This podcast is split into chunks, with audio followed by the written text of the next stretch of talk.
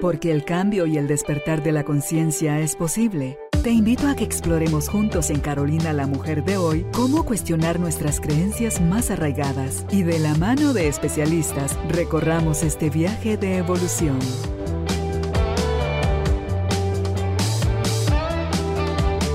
Este episodio llega a ti gracias al apoyo de Cemento Stark. Transforma tu vida, transforma tu casa con Cemento Stark.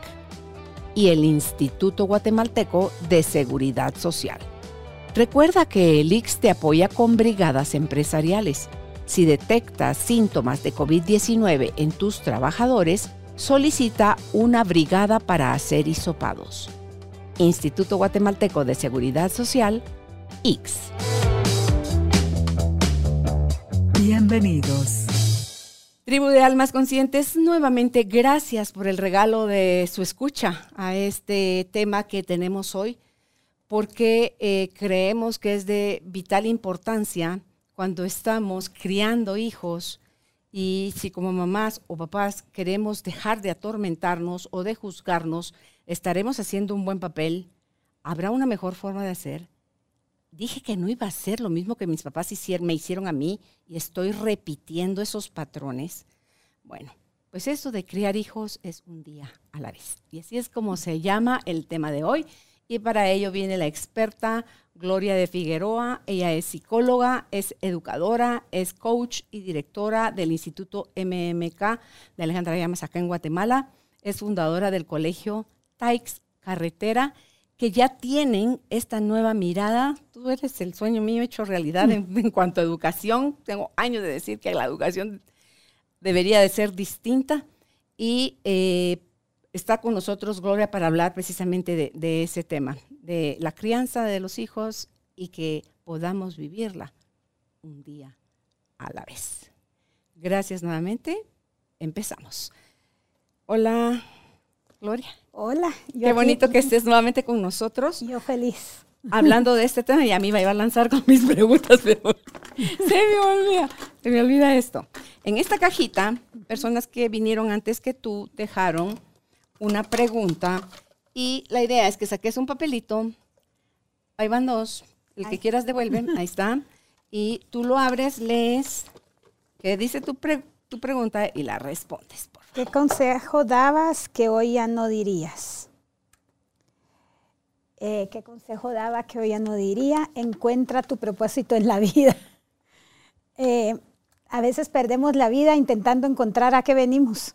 Y, ahí estamos. Y si solo nos enfocamos en estar presentes, vamos a encontrar para qué estamos acá. ¿Y qué pasa si esa persona te dice, pero es que no le encuentro sentido a mi vida? No, no, qué chiste tenga que yo esté aquí como que soy un sintón ni son, y quiere como que tú le des una luz, le dices, ya no hablas del tema, ya no... Sí, tal vez más desde la curiosidad, siento yo, porque cada quien tiene, pero siento que, esa, que encontrar el propósito en la vida es, algo que nos está poniendo la sociedad y, y, es algo bien pesado. Entonces dice uno, bueno, pero, pero encima entonces empieza uno a pensar, o sea, mi propósito tiene que ser así un propósito que cambie al mundo para que, para que, para que valga la pena, ¿verdad? O dice uno, bueno, no, tal vez mi propósito era, yo la, la, otra vez miraba a este, a este señor que cortaba la grama, estábamos haciendo un taller y ahí estábamos en, en Academics. Y el, el, señor cortaba la grama y hacía el jardín y todo súper feliz de la vida ahorita que nos acabamos de ir al puerto, también el, el, el, ¿cómo se llama? El que ayudaba, el guardián, que manejaba la lancha, hacía todo, pero con una actitud que digo yo, o sea, al final del día, eso se le agradece a la gente. Y le pregunto, o sea, le pregunto, eh, pero mire, ¿por qué está tan feliz? ¿Qué, le, ¿Qué es lo que más le gusta de todo lo que hace? Porque no siempre se encuentra personas así. Dice, porque me encanta mi trabajo, todo lo que hago me parece muy lindo ayudarlos a ustedes, a que estén cómodos, ayudar a la gente, ayudar a todos los que están acá. Entonces decía yo, o sea, al final del día, él no tiene un propósito, sin embargo, está siendo parte de, de, una vida y está viviendo feliz. O su propósito es servir y como está sirviendo es feliz. Ajá, pero no está pensando ah, no. cuál es su propósito. No, no desde la teoría, pero sí puede ser feliz porque hay gente que lo que hace le da dinero, pero no lo disfruta, se No queja, frunce el ceño, otra vez a trabajar. Qué eso es como que de dónde está saliendo uno, ¿verdad? Si uno Sí. está saliendo y ahorita con el tema viene también mucho de eso, porque al final, o sea, uno quiere encontrar hasta su propósito como madre, su propósito como padre. Yo creo que esto, esto del propósito ya está como bien, como, como también el- uno tiene que ser libre, dejar libres a sus hijos, o sea, como que todo se nos fue de las manos con tanta información. Ok. Y, y hay que volver a retomar una partecita. Back to the basics. Sí. Sí, ¿verdad? Sí. Em, pues ya en, en cuanto al tema de la crianza, un día a la vez, creo yo, em, Gloria, que las mamás, si no todas, varias, tienen la presión social de querer ser buenas mamás o mamás perfectas. No sé cuál suena menos pesado. Pero em, de lo que dicen los libros, de lo que dicen las revistas, de lo que, o sea, que me, las otras mamás me califiquen como cinco estrellas, que mis hijos destaquen, que mis hijos estén sanos, que sean bonitos, que estén bien vestidos, que, o sea, Educados. Sí, sí, sí, sí. O sea, todo eso es lo que quiere una mamá que quiere hacer su papel de manera perfecta, pero no toma en cuenta si está o no respetando al hijo, si está queriendo que el hijo sea una continuación de los sueños que ella no pudo hacer, si le está fomentando a él a que desarrolle su, su creatividad innata, su, su- sus dones que trae que ni lo innatos. piensan. No. O sea, no lo piensan, Carolina. O sea, ellas sim- simple y sencillamente es lo que está pasando. Uno se va por el mundo y ahorita en pandemia, cuando tuvimos pandemia, ahí se chocaron con la pared, porque muchas veces somos mamás que están todo el día haciendo, pero no siendo. Entonces, haciendo que el colegio, que a la fiesta, que a la danza, que al karate, que al no sé qué. Entonces, todo el día están haciendo algo, pero no conectamos con nuestros hijos. O sea, estamos haciendo todo el día, no conectamos con nuestros hijos. Entonces, ¿qué pasa? Nunca estamos teniendo una relación con nuestros hijos. Y, y a grandes rasgos, ¿qué es lo que va a pasar después? Niños desconectados. No solo, si no conectan con su mamá, si no conectan con su papá, se desconectan de la realidad y se desconectan del mundo. Son niños que no les importa la vida, niños más propensos al suicidio, que era lo que decíamos. Conta eso. Sí, no, que les decía que, que yo acabo de tener una, una reunión con unas personas de México y que estaban muy preocupadas porque si no es el primero, es uno de los primeros países con suicidio en adolescentes, de mayor índice de suicidio, en adolescentes y encima que lo logran, ¿verdad? Efecto pospandemia. Efecto pospandemia. Entonces, ¿qué es? ¿Qué es? eh, eh, eso son, es lo que decíamos, o sea, es- estamos por nuestro afán de hacer todo perfecto, estamos desconectándonos con los niños. Sí, y ahorita con lo de la pandemia, que no es extraño de que eso suceda, porque sí se veía venir la crisis Ay, sí, que viene en todas las edades. todas. Relaciones que tronaron, empresas que quebraron, personas que fallecieron, tú di qué. O sea, dio para todo el abanico Toda la gama. a que sucedieran cosas. Entonces, encima de que tenías como la presión de hacer una buen, un buen trabajo en la crianza, tenías que trabajar porque aunque te quedaste haciendo home office, ya no te ya no estaba el periodo de la distancia de irte en el carro, pero te tenías que quedar trabajando y los niños tenían que hacer homeschooling y tú o te enfocabas en el trabajo tuyo o te enfocabas en guiarlos y apoyarlos en, en- porque no veníamos de ese sistema de, de por eh, en línea, ¿verdad? Entonces, Todos ¿cuántos la papás se quejaron de que no, pues si para eso pago en el colegio? Ah, no, No, muchos sacaron a sus hijos del colegio. Sí. Porque, y otra cosa, tú me dirás si sí o si no, Gloria, pero solo una idea mía. Hay niños que tienen más habilidad o disposición a poder estudiar en línea el homeschooling que otros. Sí, sí.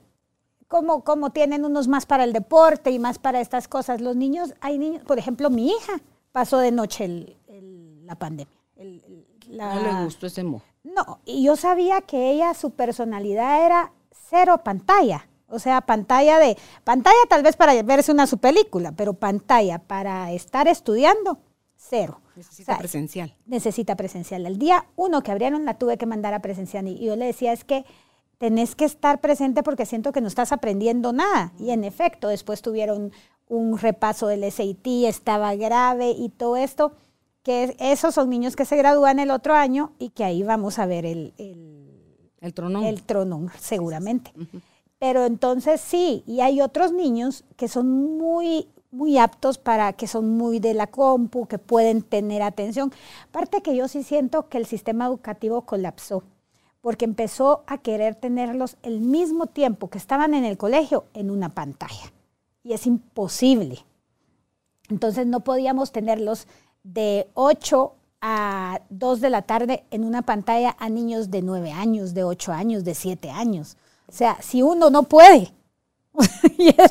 ahí se triplicó el reto entonces entre que tenías que educarlos, tenías que apoyarlos con los estudios, tenías que sacar adelante tu trabajo, tener la, eh, tener la casa en orden, la comida preparada. Pues y todos tendrían que tener las habilidades necesarias para cumplir con lo que se les tocaba. ¿va? Y nada era así. Eso hubiera sido lo perfecto pero, pero nada era así, todo estaba, y entonces ahí las mamás que tal vez no conectaron en determinado momento con sus hijos o no sabían, se dieron cuenta que muchos niños, muchas mamás se dieron cuenta que sus hijos no sabían nada. Empezaron a sacar hijos de unos colegios y meterlos a otros, otras mamás se dieron cuenta que no estaban aprendiendo, los sacaban de sus, del colegio. Yo tuve, yo tuve hasta sesiones como que de coaching grupal con las mamás eh, se quejaban mucho contigo. Se quejaban mucho de, lo que les estaba tocando vivir, porque estaban como abrumadas, porque tenían que como que estar con el esposo que, estaba en casa, que nunca estaba en casa, estar ellas, tener que, porque muchas, muchas de las señoras que nos ayudan en la casa no estaban llegando, eh, estar con los niños, entonces esta, esta imagen de la mamá perfecta se les fue al suelo. Claro, porque era por ratitos que estaban antes y ahora era full. O haciendo cosas. Ahora tenían que ser algo. Y tenían que, encima de ser deliver con todo el mundo, todo y que todo fuera perfecto. Y ahí fue con les diste tú a ellas para que pudieran bajarle a la presión? Un día a la vez, como lo que estamos hablando de, de hoy. Yo les decía, un día a la vez.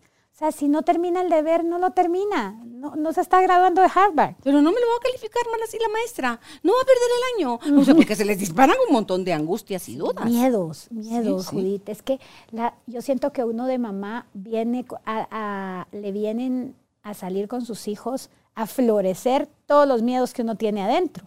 Entonces, eh, todo se, por, por miedo uno hace muchas cosas hasta hacer y hacer y hacer y hacer y hacer, porque el de la fulanita está yendo a karate y está yendo a, a foot y está yendo a clases, todo en el mismo día, ¿verdad? Cuando sabemos, y también lo pudimos ver en pandemia, que la gente que se quedó en las empresas fue la gente que tenía habilidades sociales. A los que no despidieron. A los que no despidieron. O que, y, y entre las habilidades sociales estaba adaptarse. Y toda la gente que se pudo adaptar fue la que, la que le fue mejor. Empresas que se pudo adaptar, que se pudieron adaptar, fue a las que les fue mejor. O sea, es, eso fue porque se, se, adaptaron al cambio que estaba habiendo en el, en el mundo. Porque esto fue mundial.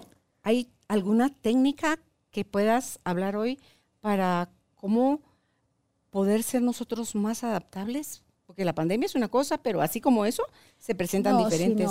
Y yo creo que con los hijos también es importante irnos adaptando, porque, porque no todos los hijos nos van a salir iguales. Gracias a Dios. Sí, sí, no sería así como que fueran maquinitas. Robotitos, sí. Robotitos, pero cuando uno ya empezó a entender a uno, le sale el otro, le viene el otro, ¿verdad? Que, mm, Muy cosas de la vida eso.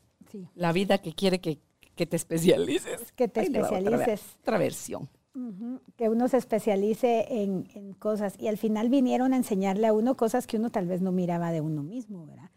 Entonces, sí, adaptarse, eh, tal vez, o sea, el, el, mundo y la ciencia lo dice, es antropía, que, que al final del día es estar en desorden. Entonces uno tiene que aprender a que todo es desorden, pero dentro del desorden hay un orden. Entonces, que no nos preocupemos porque si algo no sale como lo que nosotros, lo que nosotros queremos hacerlo, sino que nos eh, respiremos, esperemos y sin dejar de hacer, porque a veces me dicen, pero entonces ya no hago nada. No, no, es que no tenemos que dejar de hacer, tenemos que empezar a ver otras posibilidades, empezar a curiosear, empezar a ver por dónde podemos, pero saber que no ese es el único camino O sea, como cuando uno eh, lo hace con sus hijos, o sea, saber que si, como les digo yo a los papás, no todos los niños son para todos los colegios, ni todos los colegios para todos los niños. O sea, aprender que, que si en este no le funcionó, mejor sacarlo y que sea feliz en este, a que queramos que porque ahí va el hijo de toda la familia y tiene que ir él, ¿verdad? Y tal vez e, es un niño que necesita grupos chiquitos, que necesita atención personalizada.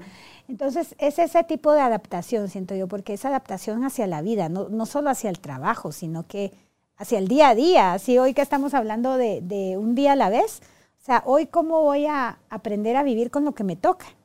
Es que creo yo con esa falsa idea que tenemos de que tenemos control de la vida y de las cosas y de las personas. Eso es, lo peor que nos pudimos inventar. Entonces tú decís, ¿cuál tu antropía? Ni que nada. A mí la antropía me mete en mi espacio de miedo, de angustia, ansiedad. No, no, no, así no me gusta. Yo le tengo que decir a la vida cómo es que quiero que salgan las cosas y la vida de, si fuese persona, estaría juá, juá, juá, juá, juá. ¿Verdad? Entonces, cuando empezamos a ver que la antropía es parte de ese caos que aparenta desorden, pero que es parte de donde inicia el nuevo orden, si le entráramos a eso con curiosidad, Gloria, creo que es no, le no le ofreces resistencia al cambio y aprendes más rápido. Yo creo que te adaptas más fácil así. Y empieza a ver uno para dónde va la cosa. Claro, claro. Entonces, eso de hacerles ver a las mamás que ese caos era parte de es que ese caos de la pandemia era, daba para mucho, para mucho crecimiento, Gloria, si lo querías aprovechar como tal. Hubo empresas que de ahí se fueron para arriba.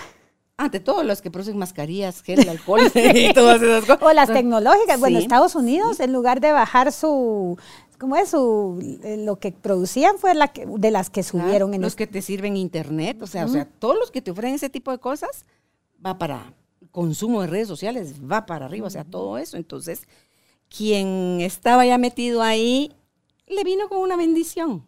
E, eso que para otros fue tragedia. Entonces, em, creo yo también aquí que, bueno, así es, que te lo comenté, lo del falso control atenta contra la antropía, no acepta y eso te quita el espacio de curiosidad, que es el que te, te adapta más fácil en el Y te acerca más al miedo. Claro, pero esa es otra cosa a la que la gente le tiene terror. Un familiar mío tenía problemas y estaba muerto de miedo. Le dije, de 0 a 10, ¿cuánto? Hace nada más, tenía más de 15. Entonces le dije, bueno, pues ahora me hace el favor y le decía su miedo. Miedo, ok, ya te veo, te reconozco, pero para tener coraje es, hay que entrarle al miedo. O sea, Entonces, y gracias a Dios terminó en, en buen resultado todos sus exámenes y procesos, pero le tenemos miedo a tener miedo. En lugar de aprovechar el miedo, también. accionar. Claro, es, puede ser tu trampolín, puede ser el que te anuncie, te va, no te va a ir bien ahí, o te paraliza, o te impulsa. Pero es uno también, otra vez, Gloria, el que decide qué hacer con esa parte, con el miedo. Sí, y eso siento que esos miedos son los que como mamá nos, nos, nos evitan eh, tratar de, dejar a nuestros hijos ser, porque creemos que, que, la estamos fregando. O sea, ay, no, es que estoy muy permisiva. Ay, no, es que lo tengo que, así me dice la otra vez mi esposo, es que de repente hay que decirle que no. Yo, ok, ¿por qué? Solo como porque, solo como porque sí. Entonces me dice, es que, es que yo creo que nunca hay que solo decirle que sí, pero Va, pero ¿por qué le vas a decir que no? Le digo yo, porque ahorita te va a preguntar, porque, o sea, no están así como que sumisos y de todo. No, porque le voy a decir que a veces hay que decirle que no. Yo va, entonces ese era su gran argumento, ¿verdad? Pero porque le digo yo, o sea, es que sí nos crearon diferente. Y uno... Es que es un mundo diferente. Pero el mundo era diferente. sí. No podemos venir ahorita a crear a los niños como nos crearon a nosotros. O sea, y tú que tienes un colegiazo, no podemos educar ah, a los niños en, a nivel de escolaridad. ¿Cómo educaron en el siglo XIX, el siglo XX, el, mismo siglo XXI? En el 2000 no es lo mismo que ahorita el 2022. Ah, no.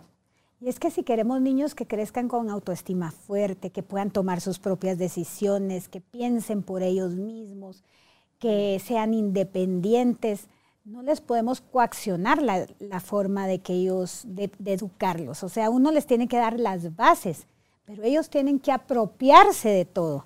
Y eso es lo que también como padres o como educadores a veces no vemos, que, que no estamos aquí para decirles qué hacer. O sea, estamos aquí para guiarlos y que ellos vayan aprendiendo. Y, y eso es lo que a mí, por eso estoy en educación realmente, porque me apasiona que cuando uno hace, cuando uno toma otro camino y cuando uno, igual a las maestras, yo siempre les digo, o sea, aquí el niño es lo principal dentro del colegio. O sea, así los papás digan misa, nosotros vamos a cuidar la personalidad y la salud mental del niño. Punto. Aquí hay que poner en orden al papá. sí. Muchas veces, pero muchas veces porque tampoco el papá sabe. Y muchas veces los colegios o los educadores, cuando el papá ordena algo o pide algo de una forma, no se dan el tiempo de explicarle que por ahí no va la cosa. Y eso es lo que a mí sí me gusta. Yo le digo, no, o sea, les voy a contar cómo se generan las creencias, les voy a contar cómo se genera que su hijo eh, tenga esa forma de ser. Su hijo no es travieso, su hijo está pidiendo a gritos que le pongan atención. Su hijo no está llorando porque, tiene, porque le duele la cabeza, su hijo está, o porque es malcriado. Su hijo está sintiendo que necesita algo. Entonces, ¿qué ¿cómo lo podemos ayudar? Esa es, siempre la idea, porque uno mira cómo esos niños, los más traviesos, cuando ellos aprenden, o sea, siempre van a ser niños activos, pero va, ahora Carolina, de grandes, ¿quién no quiere un adulto activo en, el, en la empresa? Todos. Sí. ¿Qué pasa? ¿Ves? Adulto, empresa, casa, niños, empezando a ser educados. Porque se ven, quédese quieto. No se toque, no me conteste.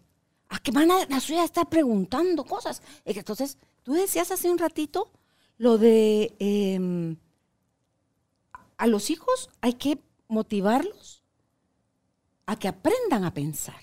No que les digamos cómo deben pensar. Y de eso me gustaría que, me comentaras cómo ustedes en el TAIX Carretera manejan eso tanto con los chiquitos para fortalecerlos a ellos, para poder desarrollar una voz, para poder desarrollar su derecho a, puedo pedir la palabra, puedo tener un criterio distinto, versus los papás que a lo mejor pueden ser muy cerrados o muy dispuestos a aceptar estos nuevos modelos de crianza.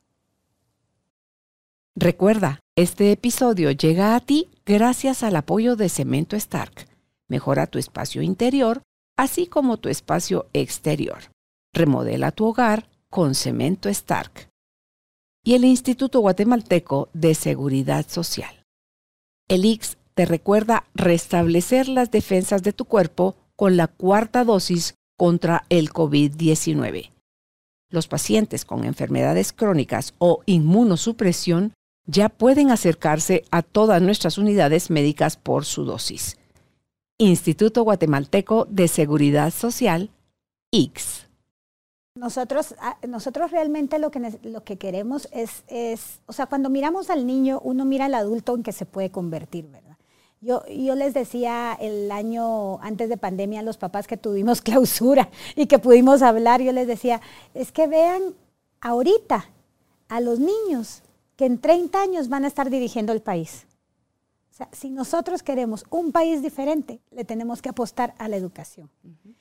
Y que, más queremos que niños y adultos que piensen por sí mismos, que tengan curiosidad y que tomen sus propias decisiones. Entonces, sí, nosotros trabajamos el sistema Montessori, que eso ayuda mucho a que el niño pueda tomar sus decisiones en un ambiente controlado. Me encanta mucho también los libros, porque, bueno, yo soy lectora ávida de por vida, pero eh, los niños también disfrutan mucho los cuentos. Entonces uno les pregunta hasta antes de enseñarle un libro, ¿de qué crees que va a tratar? ¿Qué crees que va a salir? ¿Qué animales hay? Que te, dan ganas de que te lo lea. Entonces, y ellos van adivinando y van pensando, van, hacemos show and tell donde ellos llegan a contar de sus cosas favoritas. Tenemos un círculo donde cada quien puede hablar de lo que, de lo que le pasó hoy. Tenemos hasta pueden llegar a decir cómo se sienten hoy y ponen la carita. Y muchos niños hasta, hasta ponen carita triste O sea, llegan y llegan al colegio tristes y uno les dice, pero ¿y por qué hoy estás triste? Y, y le cuentan a uno desde, porque no me pude traer mi pacha, hasta, hasta porque... Quería venir disfrazado de superhéroe. Sí, o no me vino a dejar mi papá. Pero entonces todas esas, eh, validarles esas emociones, diciéndoles que al final del día tampoco es que uno quiera que todo el tiempo estén felices, ¿verdad? Porque si no también ahí hay un, hay un caos, pero también enseñarles, porque muchas veces uno de adulto eh, le pregunta a alguien, ¿por qué estás triste? Y uno no sabe qué contestar o no sabe la otra persona qué decirle. Porque, ¿Y realmente qué sentís? Y no, ajá. O sea, solo siente como un vacío, como dicen, ajá, siente raro, ajá, o, no me quiero levantar y empiezan las depresiones, pero porque uno no reconoce ese sentimiento. Entonces, desde reconocer sus sentimientos eh, como papás, como maestras, como, como cualquiera que tenga contacto, como abuelas, como cualquiera que tenga contacto con niños, desde reconocer sus sentimientos, saber que tienen una voz, es que es importantísimo eso, o sea, porque es que después cómo queremos pedirles que tengan una voz de grandes si de chiquitos no se las dimos. Como hablábamos al principio, ellos van sacando sus propias conclusiones. Aquí no puedo hablar, ¿para qué voy a hablar? O sea, aquí no me escuchan. Hablando de su casa o de sus papás o de donde esté. De ahí solo lo sigue confirmando conforme va creciendo y se vuelve un niño sumiso sin nada que decir no interrumpas, cállate, tú no sabes, etcétera, etcétera, etcétera. Se lo podemos decir ya patojos adolescentes.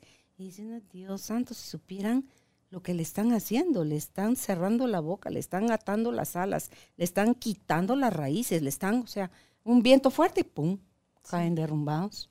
Ya no pueden, sí, yo me acuerdo que les di, digo, les decía a mis hijos, eh, ay mamá, pero es que saqué no sé cuánto en la nota y yo tenía que sacar más. Bueno, y ya fuiste y defendiste tu nota. Ay, no, pero puedes escribirle a la maestra. Yo no. Resolverlo tú. no, anda a ver cómo le haces. Anda y le vas a decir, y yo te puedo ayudar a, o sea, si tú no sabes qué decirle, decime qué es lo que pensás decirle y yo te ayudo a pulirlo. Pero tú vas y tú haces tu trabajo. Porque es que al final está este libro que se llama em, Fueras de serie. Es un libro que escribió este Michael Gladwell, se llama. Él escribe en, el, en esta revista New Yorker. Él, es psicólogo inglés. Entonces, él estudia a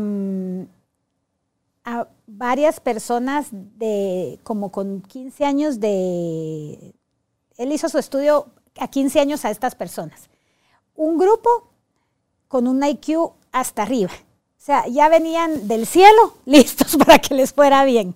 Entonces, otros, y a la, estudia a, quién le iba mejor, ¿verdad? En, en la vida. Estudia Bill Gates, estudia, bueno, estudia varias cosas.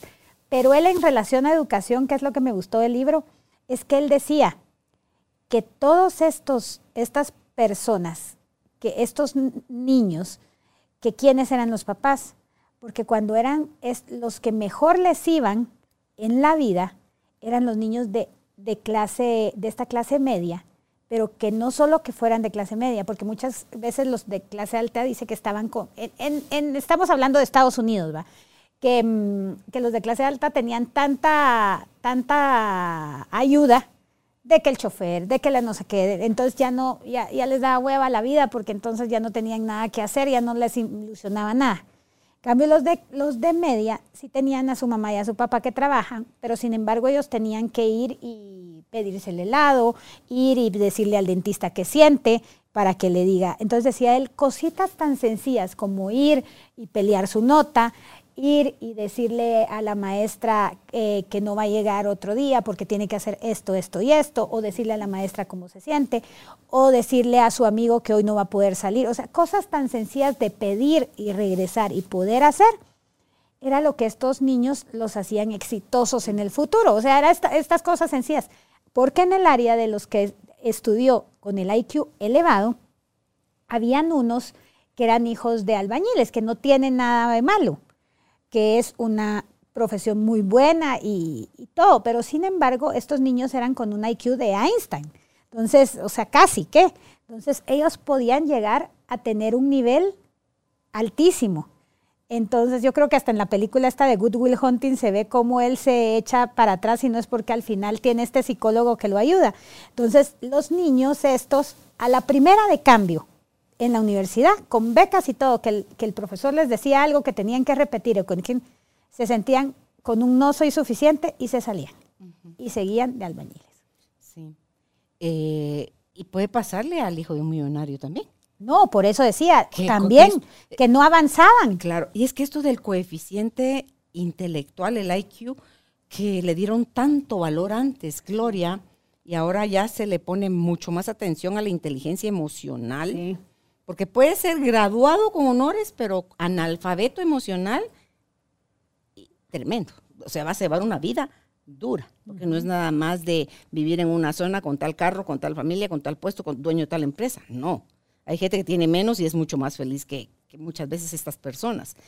Entonces, cuando eres analfabeta emocional, pierdes de vista un montón de cosas y no tiene que ver con el nivel socioeconómico. No, no tiene para nada que ver con el nivel socioeconómico. Lo que él lo estudió así, no sé por qué la verdad, porque estudió, y, pero decía que en esos dos, dos eran más que todo por lo que lo que ellos se sentían capaces de hacer. Eh, uno se sentía que ya lo tenía todo y otro se sentía que no era suficiente.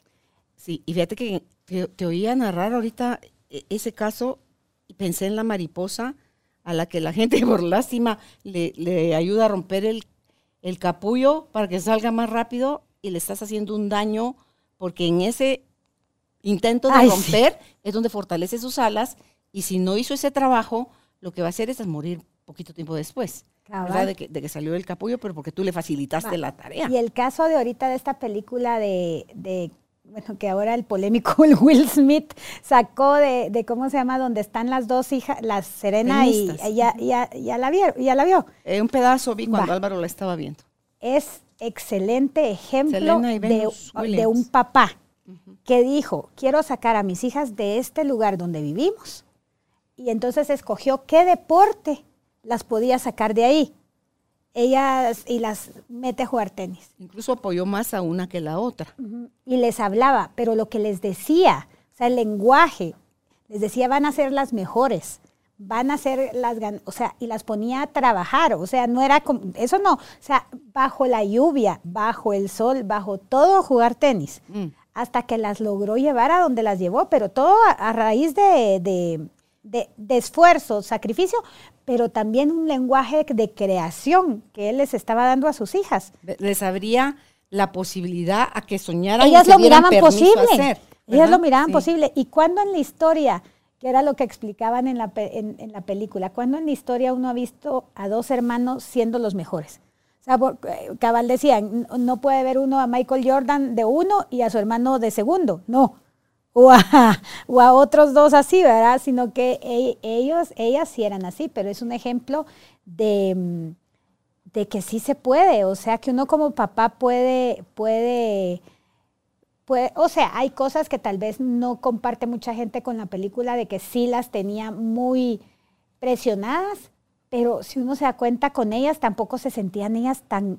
No, y, y todos los deportistas élite, un Michael Phelps, él nadaba creo que ocho horas al día. Y de noche y de día. Sí, eso constaba en sus entrenos. No, fíjate, papá, que hoy tengo pereza, me late que hoy no hay. No. Es que eso es lo que hace la diferencia. Frío, calor, llueve, truene o relampaguee.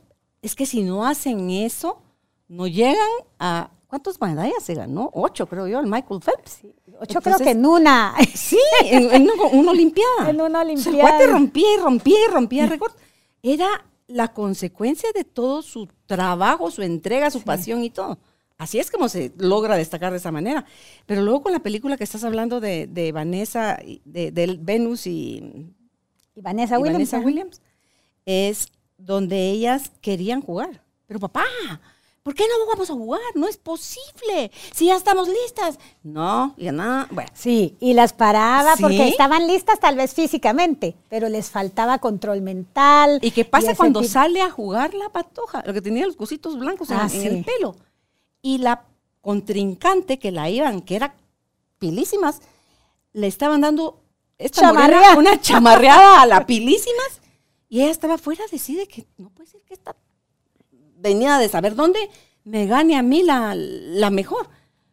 Y esa decisión que toma la patoja esta que iba perdiendo de irse a vestidores más del tiempo necesario.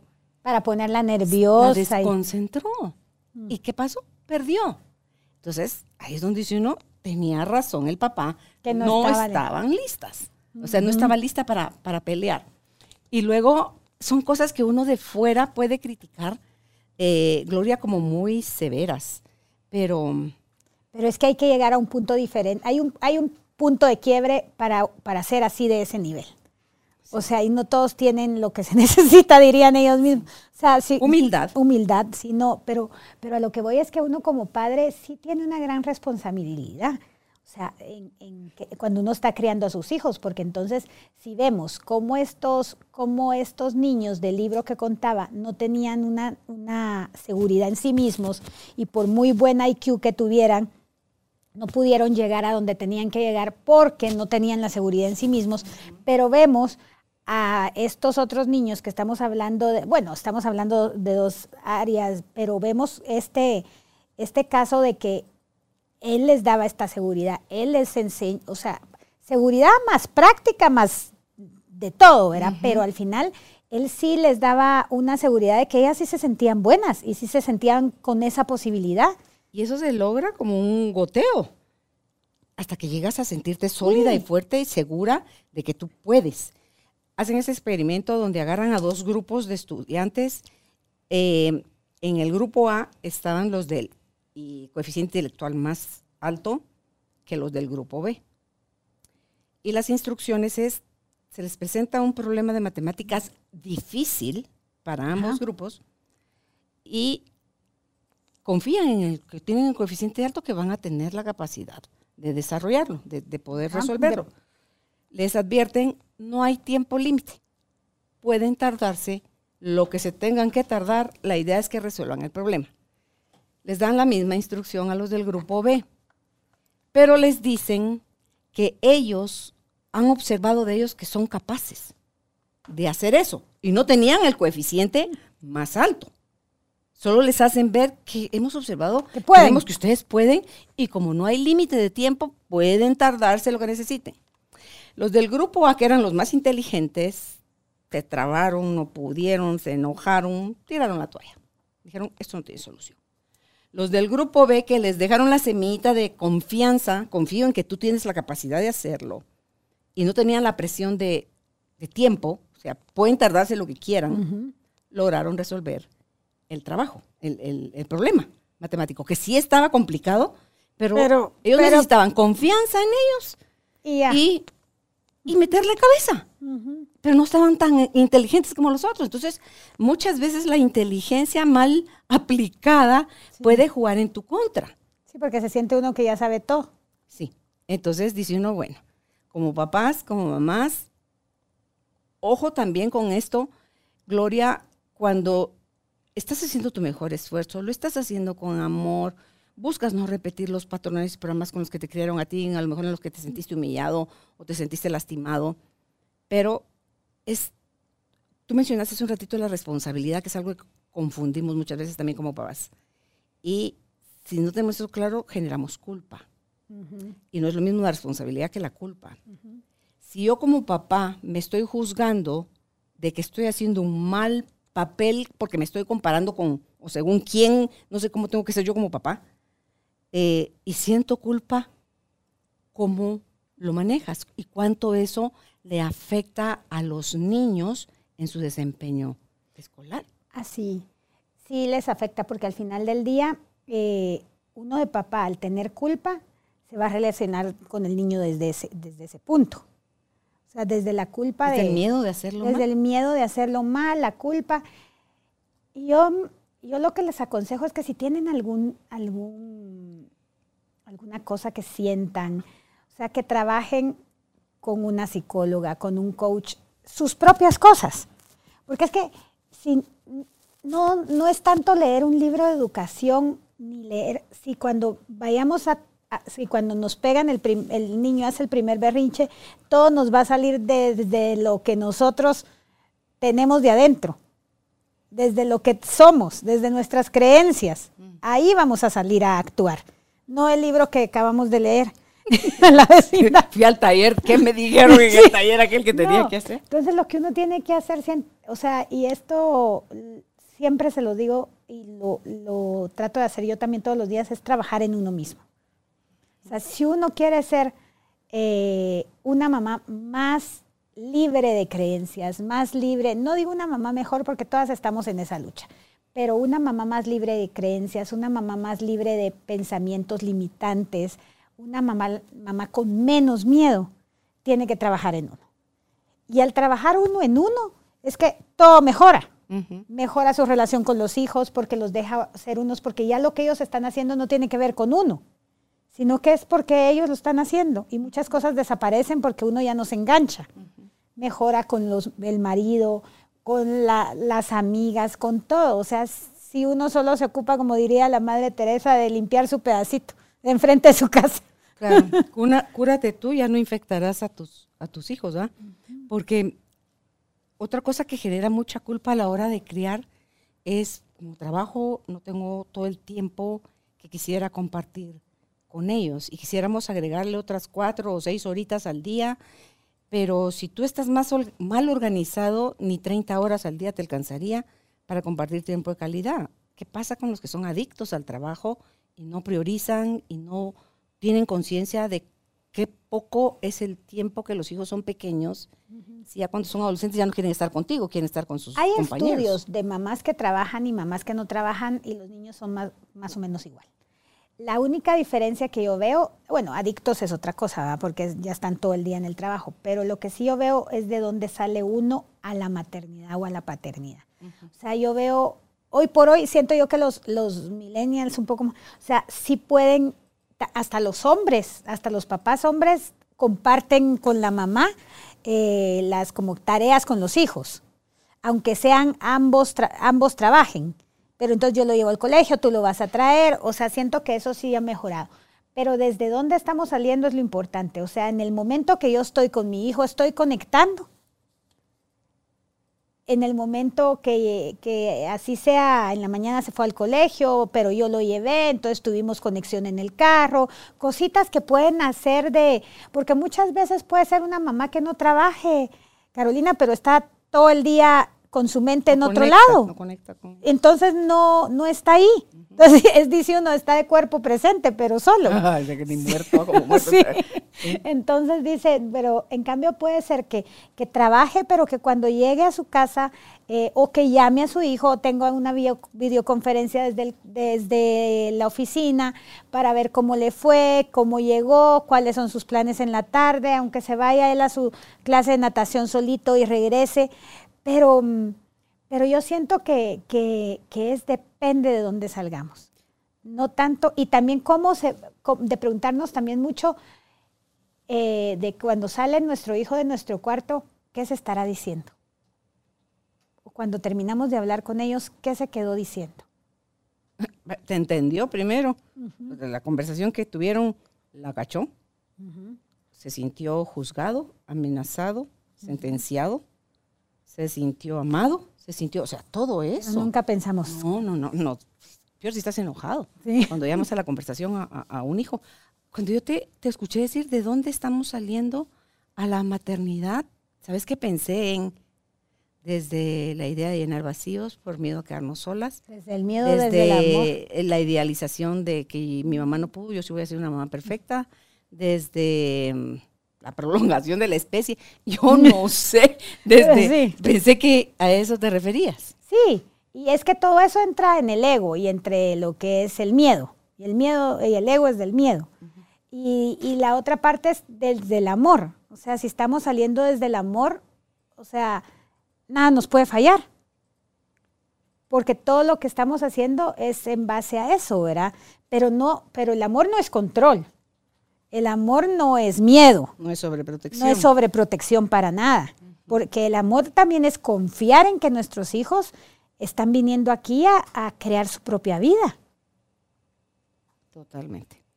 Y que todos em, podemos cometer errores, porque es que eso también yo siento que muchas veces, si lo veo en el colegio, un niño hace una cosa y ya, o sea, casi que tiene que flagelarse el pobre niño por 10 años para que la mamá lo vuelva a ver de otra manera. Es que así como hablábamos fuera de la grabación, que están los hijos retadores, los hijos tiranos, los hijos sumisos. Hay mamás retadoras, mamás tiranas, mamás sumisas. Si pudiéramos hablar un poco de, de las dos versiones, tanto de la mamá retadora como el hijo retador o el papá retador, y los tiranos y los sumisos. Sí, la mamá retadora o la mamá que impone, exigente, ella puede tener dos tipos de hijos. El hijo sumiso, que no quiere que, que hace todo lo que la mamá dice, pero eso también después se le regresa, porque no es el hijo que, que quiso hacer lo que quería. Son hijos que no encuentran que les gusta, no encuentran porque siempre han seguido by the book todo lo que les decía la mamá. Y habían cosas que a veces uno dice, después uno en terapia se da cuenta. O sea, el hijo solito se hizo a la idea que su mamá quería esto. Y lo está trabajando ahorita en terapia. Pero la mamá tampoco le estaba diciendo eso, porque después le pregunta uno a, la persona, pero tu mamá te lo dijo. Interpretaciones como hablamos al principio que encima uno hace. Y, las tú las de verdad. Sí. Esa es la verdad. Claro. Y de ahí, lo, y, puede tener, esta mamá puede tener el hijo, el hijo, la oveja negra, que son las ovejas negras las que salvan a la familia, porque son los que se, se revelan a estar en esta manera. Entonces, si la mamá y la familia no se adapta y aprenden que no todos son iguales y que esa no es la forma de, de entrar en la familia, se paran yendo.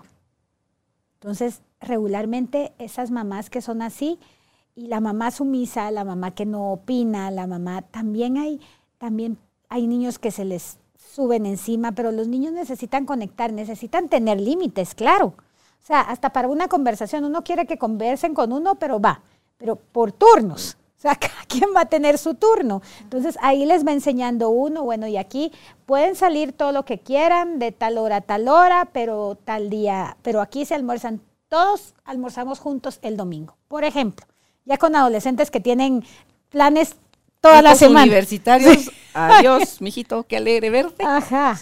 Pero aquí almorzamos todos juntos el domingo. O cositas así, porque todo eso también les, el tener ellos reglas, los hace estar seguros de sí mismos. Entonces, pero estos papás que tampoco tienen reglas, porque ahora hay, bastante eh, con eso de que, que hay que dejarlos libres. O sea, pero libres es que no ha querido ir al baño. O sea, y sigue con pañal a los cuatro años. O sea, es que él no va a querer ir al baño. O sea, los tenemos que ayudar a ellos tener, o sea, yo les digo, desde el año nueve ya tiene control de esfínteres, ya les podemos hacer de una forma bonita para que vayan al baño. Sí, sí, son los cuatro y no puede ir solo, no se sabe limpiar y todo esto es algo lo que hay que trabajar en Ah, claro, siempre somos nosotros. hasta los siete años creo que viene, hay que, el, que el que tiene que ir a terapia son los papás. Entonces, los hijos retadores. en terapia solo son los papás, siempre. Sí, sí. Y, entender que lo ideal cuando alguien va a terapia es ayudarlo a tomar conciencia de la necesidad de ir. Porque ¿cuántos llevan al, hijo pequeño o al adolescente, ay, como que dice, compóngamelo, como que estuviera descompuesto. Como que llevan el carro al taller, compóngamelo. Mire, es que de verdad ya no sé qué hacer, este muchachito me está volviendo loca. Entonces, eh, no es así. Si yo no soy alguien que genera apertura, que no genera confianza, que no genera todo lo que el hijo necesita, pero eso es desde chiquitos, no es hasta que ya es adolescente. No, desde chiquitos el hijo, el hijo, ¿cómo es que decíamos al inicio?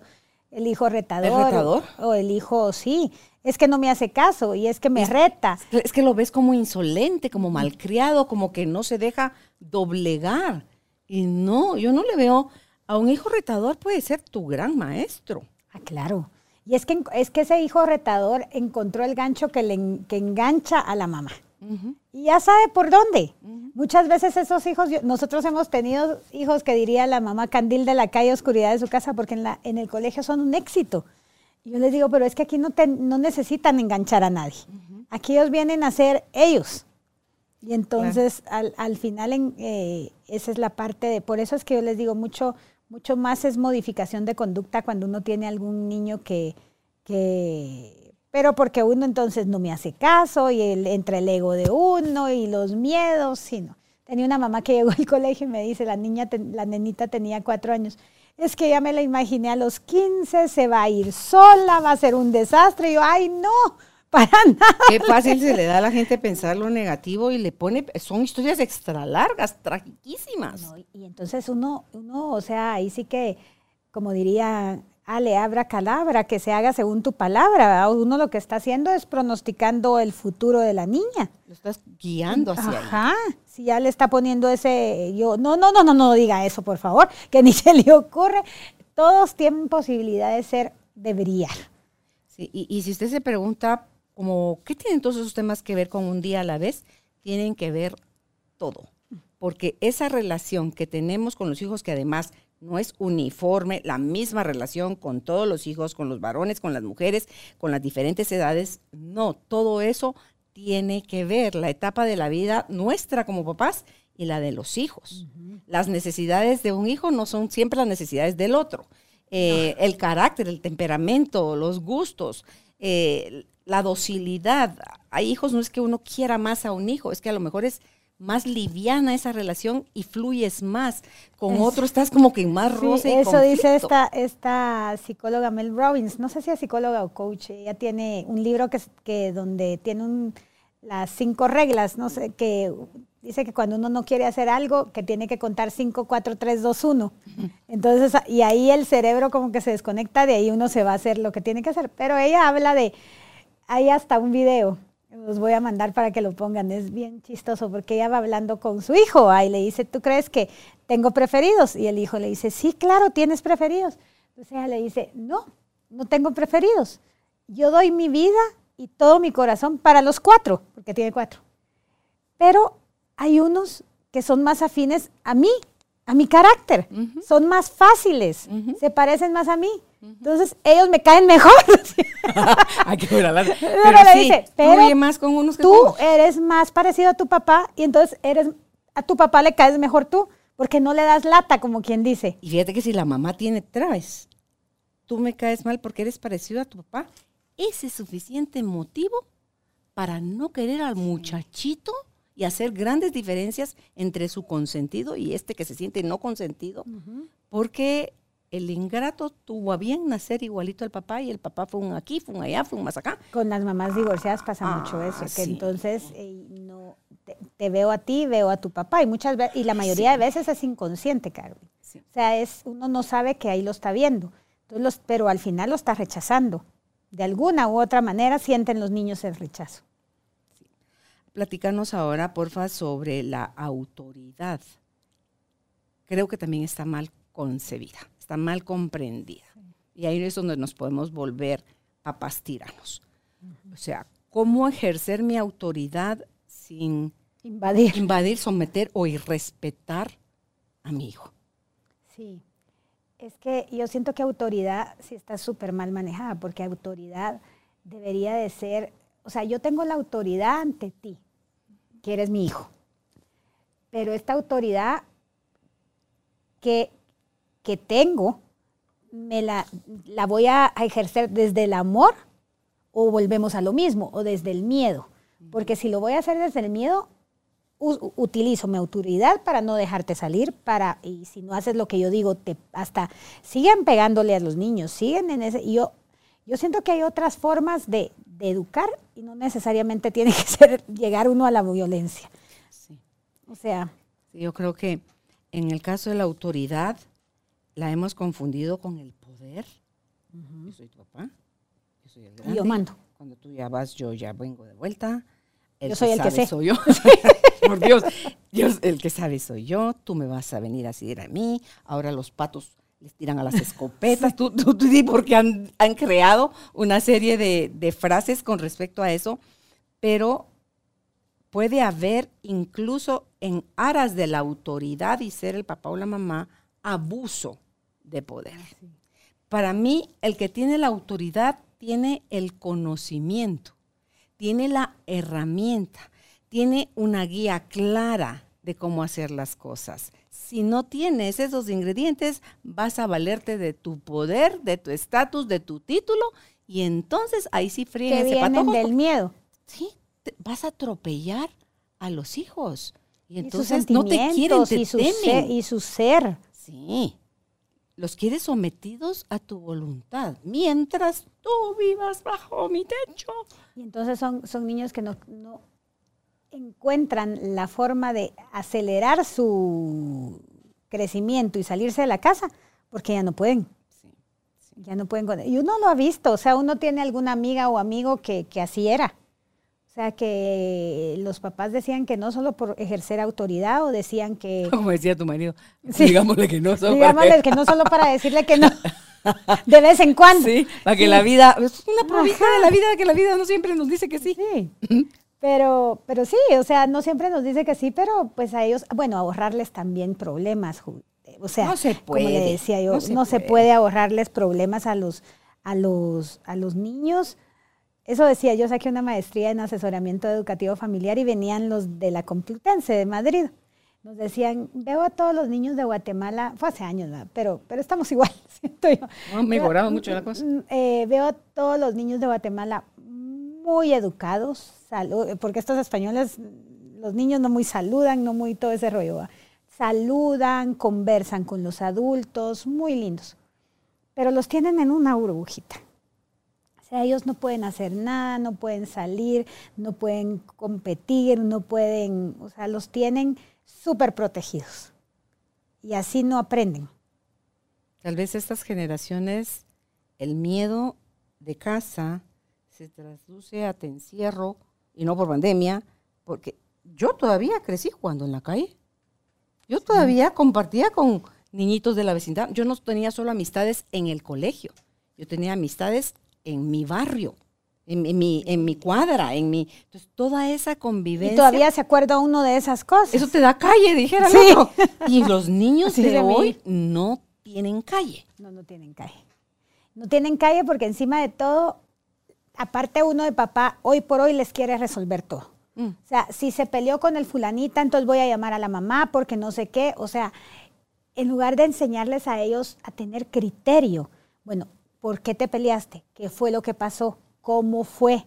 ¿Qué vamos a hacer la próxima? Nos vamos a ir, vamos a separar, nos vamos a hacer eso. Esos son, esos son mensajes de vida.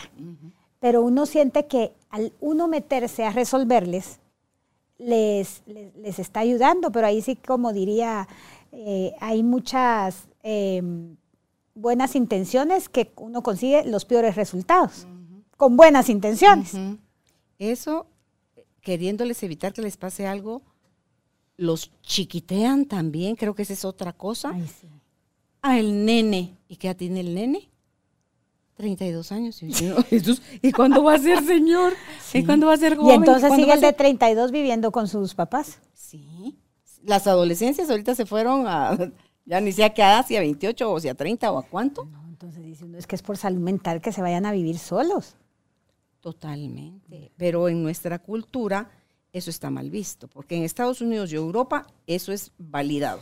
Ah, sí, en Estados Unidos, en- cuando se van a la universidad, se van, literal. Y lejos. Ajá. Ah, viven en Los Ángeles. Ah, no, se quiere estudiar a Nueva York. Sí. nene, a Chicago, o sea, a, a la Florida, o sea, al otro extremo del país.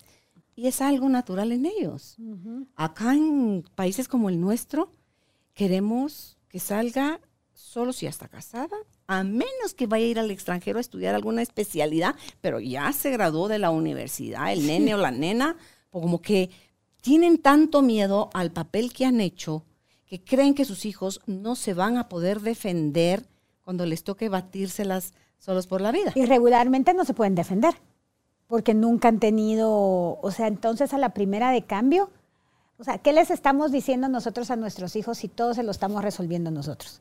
Que no pueden, que cometer errores es malo, que no son suficientes. Sí. Platicaba hace unos días apenas con una mamá que el hijo se acababa de ir a estudiar al extranjero y cayó la pandemia.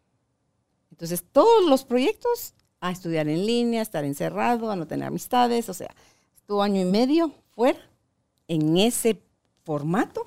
Para todos se estaba volviendo loco, pues. Entonces, bueno, se viene de regreso y dice ella, ay no, es que es increíble. Desde mi hijo, desde que regresó, no mueve un dedo, no levanta el plato, no hace su cama, no sé cuánto. Entonces, y le digo, y con Álvaro la estábamos oyendo, ¿ah? pero seguro tiene quien se lo hace y se llama, y se llama tú. Le dije, entonces tú se lo haces todo. Ah, se empieza a matar de la risa. Sí, entonces como que como por ¿Qué qué, Sí, como ¿qué por qué el ingrato tiene? tiene que llevar el plato al, al lavaplatos o hacer la cama si hay quien lo haga por él.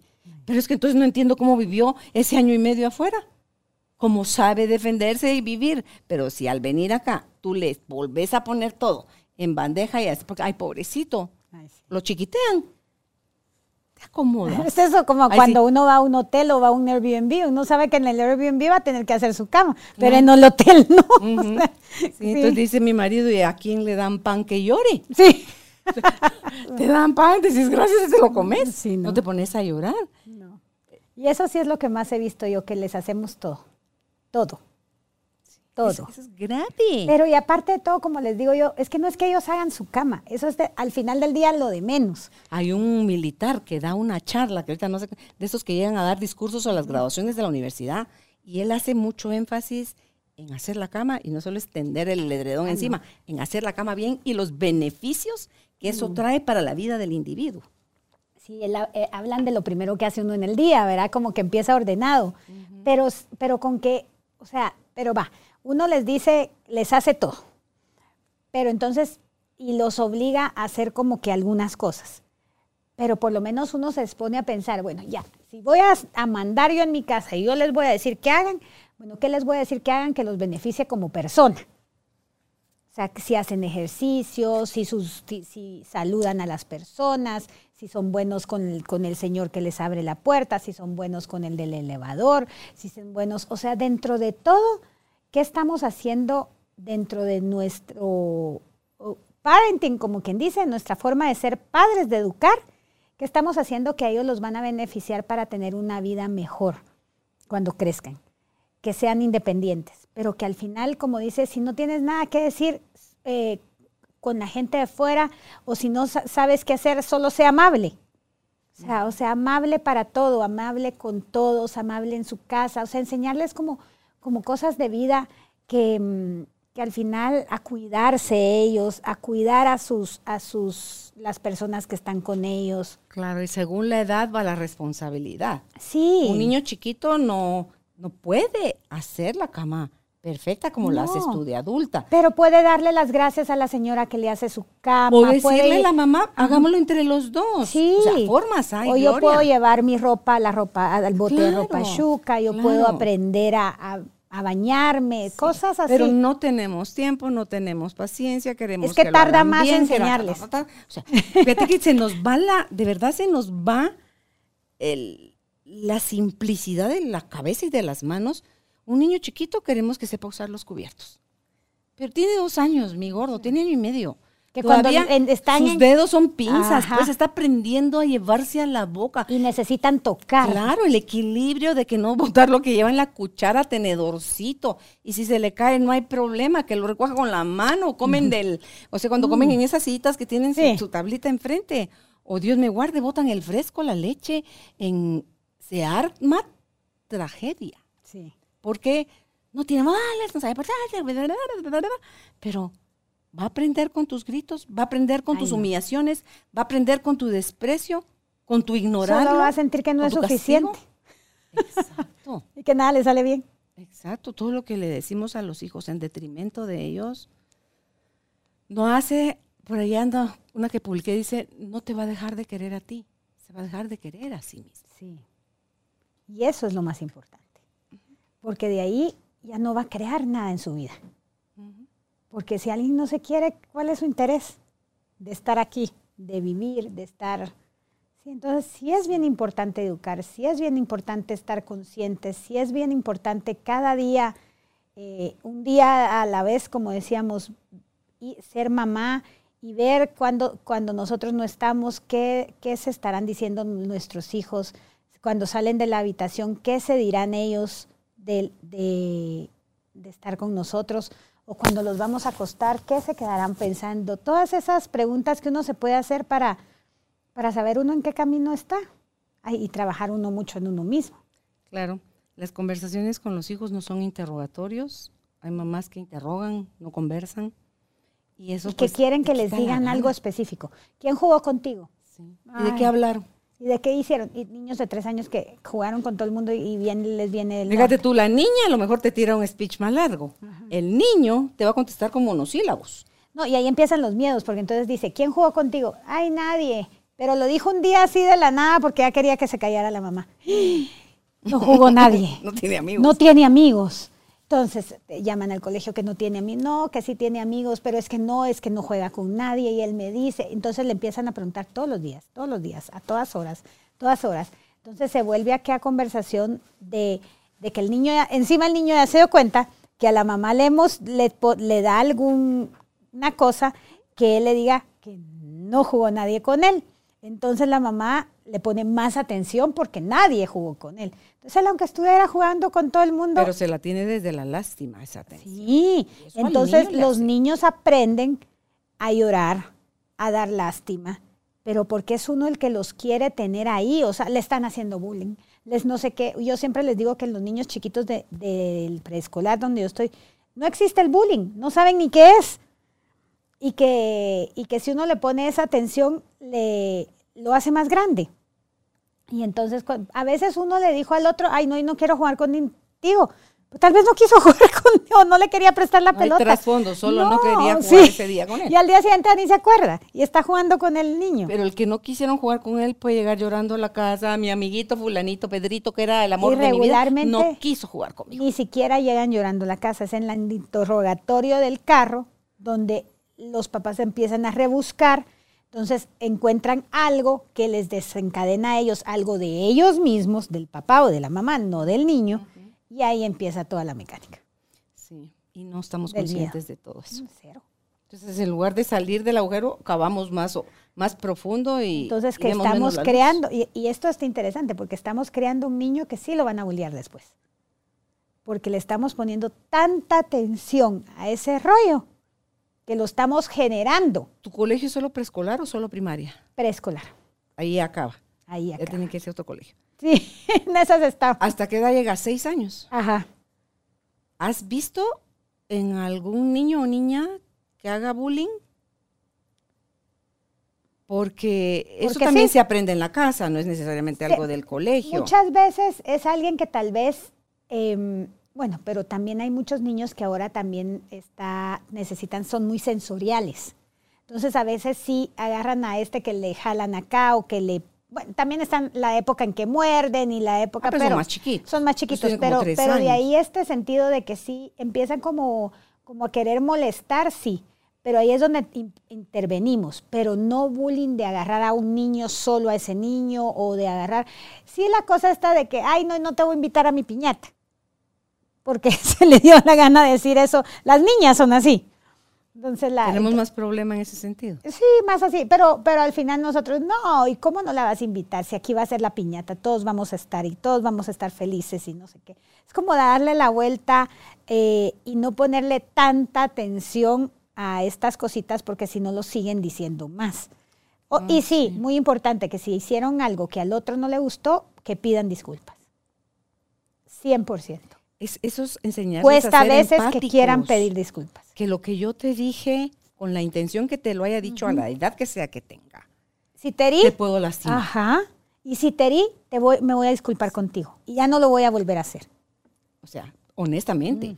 A lo mejor te puedo lastimar de otra forma, pero de esta que se lastima. Como los niños son honestos, ellos no, no te van a ir a pedir perdón de la boca para afuera.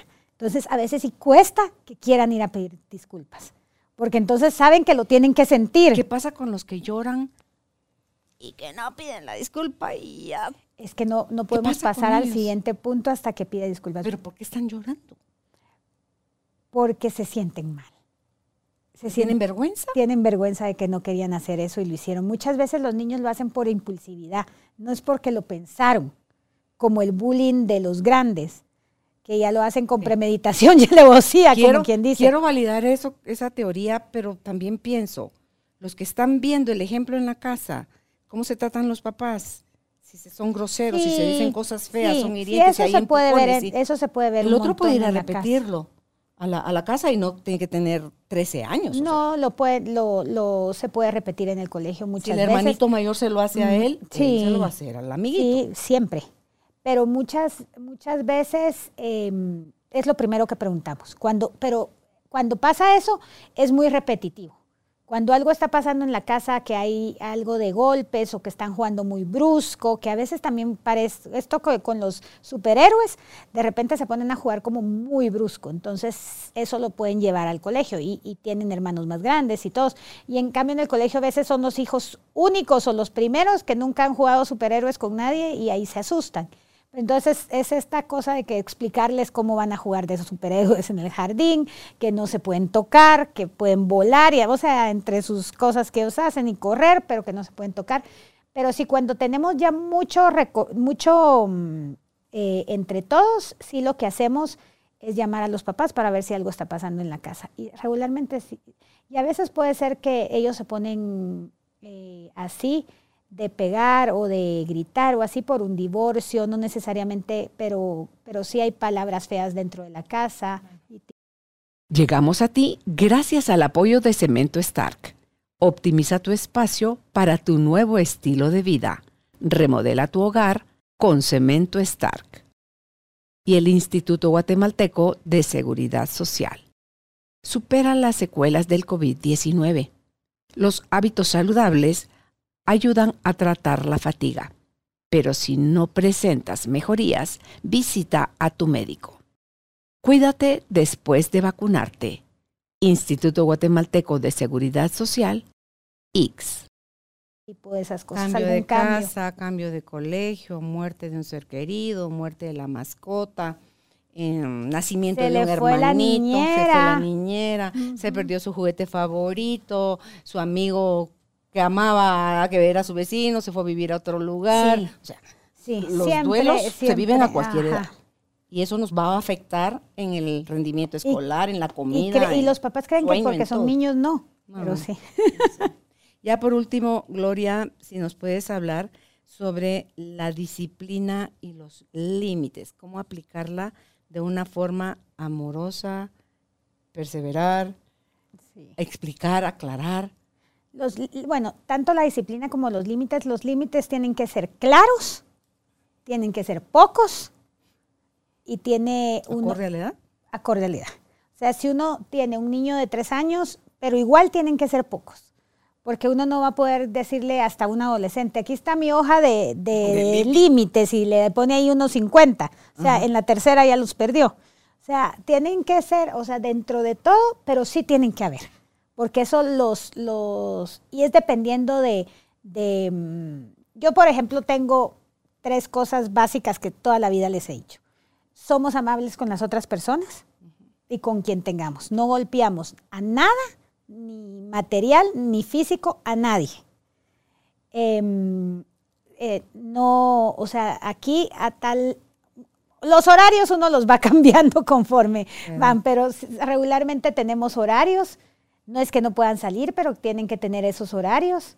Em, y, y al final también tratarse muy, tratarse dentro de, bueno, yo sí les pido que pongan su mejor esfuerzo en lo que hagan. Si van a salir fútbol, que le entren con todo. Si van a ir a bailar, que también se va- eh, le entren con todo. Si van a ir a estudiar, pues que también le entren con todo, porque al final es, es parte de la vida. Sí, al- Y a los chiquitos también, o sea, de, de te vas te, eh, a esta hora es tu baño, a esta hora, o sea, la rutina les da mucha contención a los niños. Entonces, tener una rutina bien clara en los niños chiquitos o a la hora de comer, bueno, vas a comer, vas a hacer deberes, ya cuando están en primaria, después de los deberes ya puedes hacer lo que quieras. Y también darles tiempo libre, porque es que si no, no tienen tiempo de, ni de, aburrir- de aburrirse. Cuando uno se aburre es donde crea y empieza a crear cosas diferentes. ahí caben también las consecuencias. Ah, claro. O sea, En todos los límites y todas tienen que tener sus consecuencias. Sí. Porque Y eso funcionan, las consecuencias funcionan mucho que ellos las digan.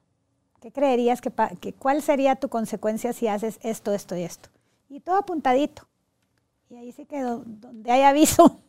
No hay engaño. Y, y no se ponga a negociar. No. Porque te toman la medida. Por eso es que tienen que ser pocos, porque si son muchos, todos se negocian. Sí, no se pongan a negociar. Yo creo que cuando quieres enseñarles, porque es, es cierto, es un día a la vez que nos garantiza que mañana vamos a estar vivos, nada. Pero nos ilusionamos en que mañana vamos a seguir vivos.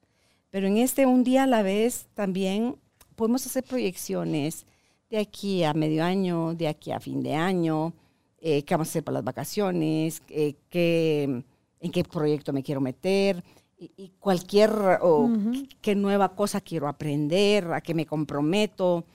O sea, enseñarles cosas que son parte de la vida para que no llegues de adulto así como, ay, a mí nadie me dijo eso. Ay, yo no sabía que había tanta hambre en el mundo. Ay, yo no sabía que la generosidad. ¿Cómo se trabaja? el servicio. Sí, sí, que, ay, tengo que trabajar. O sea, y tengo que tener un horario. Y, y todos los días, de lunes a viernes, tengo que venir. Y, o sea, si tú vives en el país de las fantasías, vas a salir al mundo y te vas a ir a estrellar. Claro. Pero eso es parte de la tarea incompleta que, hicieron contigo. No, y también como decirle a nuestros hijos, es que somos sus papás, vamos a meter las patas seguramente, pero puede que un día les diga que sí, otro día les diga que no. Pero es que eso es lo que me tocó ahorita, o sea, puede que les dé permiso, puede que no, pero nunca los voy a dejar de querer. es que es otra ellos relacionan el sí o el no con el amor. Totalmente. Y, si tú estás con tus heridas, mm, vas a regar como con manguera, vas a regar así. la tremendo! Sí, sí, Entonces, ni un sí es amor, ni un no es, es que no, te, quiera. Es que cada una de esas palabras tan cortitas tiene un lugar y un momento en que se dicen, no te lo vienen a corregir tres meses después. no, relacionan el no con autoestima y no es así. Todavía nosotros nos sentimos, como yo, yo eh, ahí sí que me he liberado mucho de eso, pero cuando uno le dicen que no, todavía uno se siente así como que, ¿y qué onda? ¿Por qué me rechazan de esa manera? ¿Por qué te caigo mal? ¿Estás peleando conmigo? No me quieren. Pues eh, qué alegre, Gloria, gracias por, por este compartir, por aceptar nuestra invitación y estar hoy con nosotros hablando de este tema. ¿Dónde pueden ustedes contactar a Gloria de Figueroa, así como Gloria de Figueroa en Instagram, pero está también como Taix Carretera, que es el nombre del colegio, y en Facebook la encuentran como Taix Carretera. Es T de tomate, Y, K, E, S. Carretera. Gracias. Muchas gracias, Carolina. Un gusto. Gracias por ser parte de esta tribu de almas conscientes.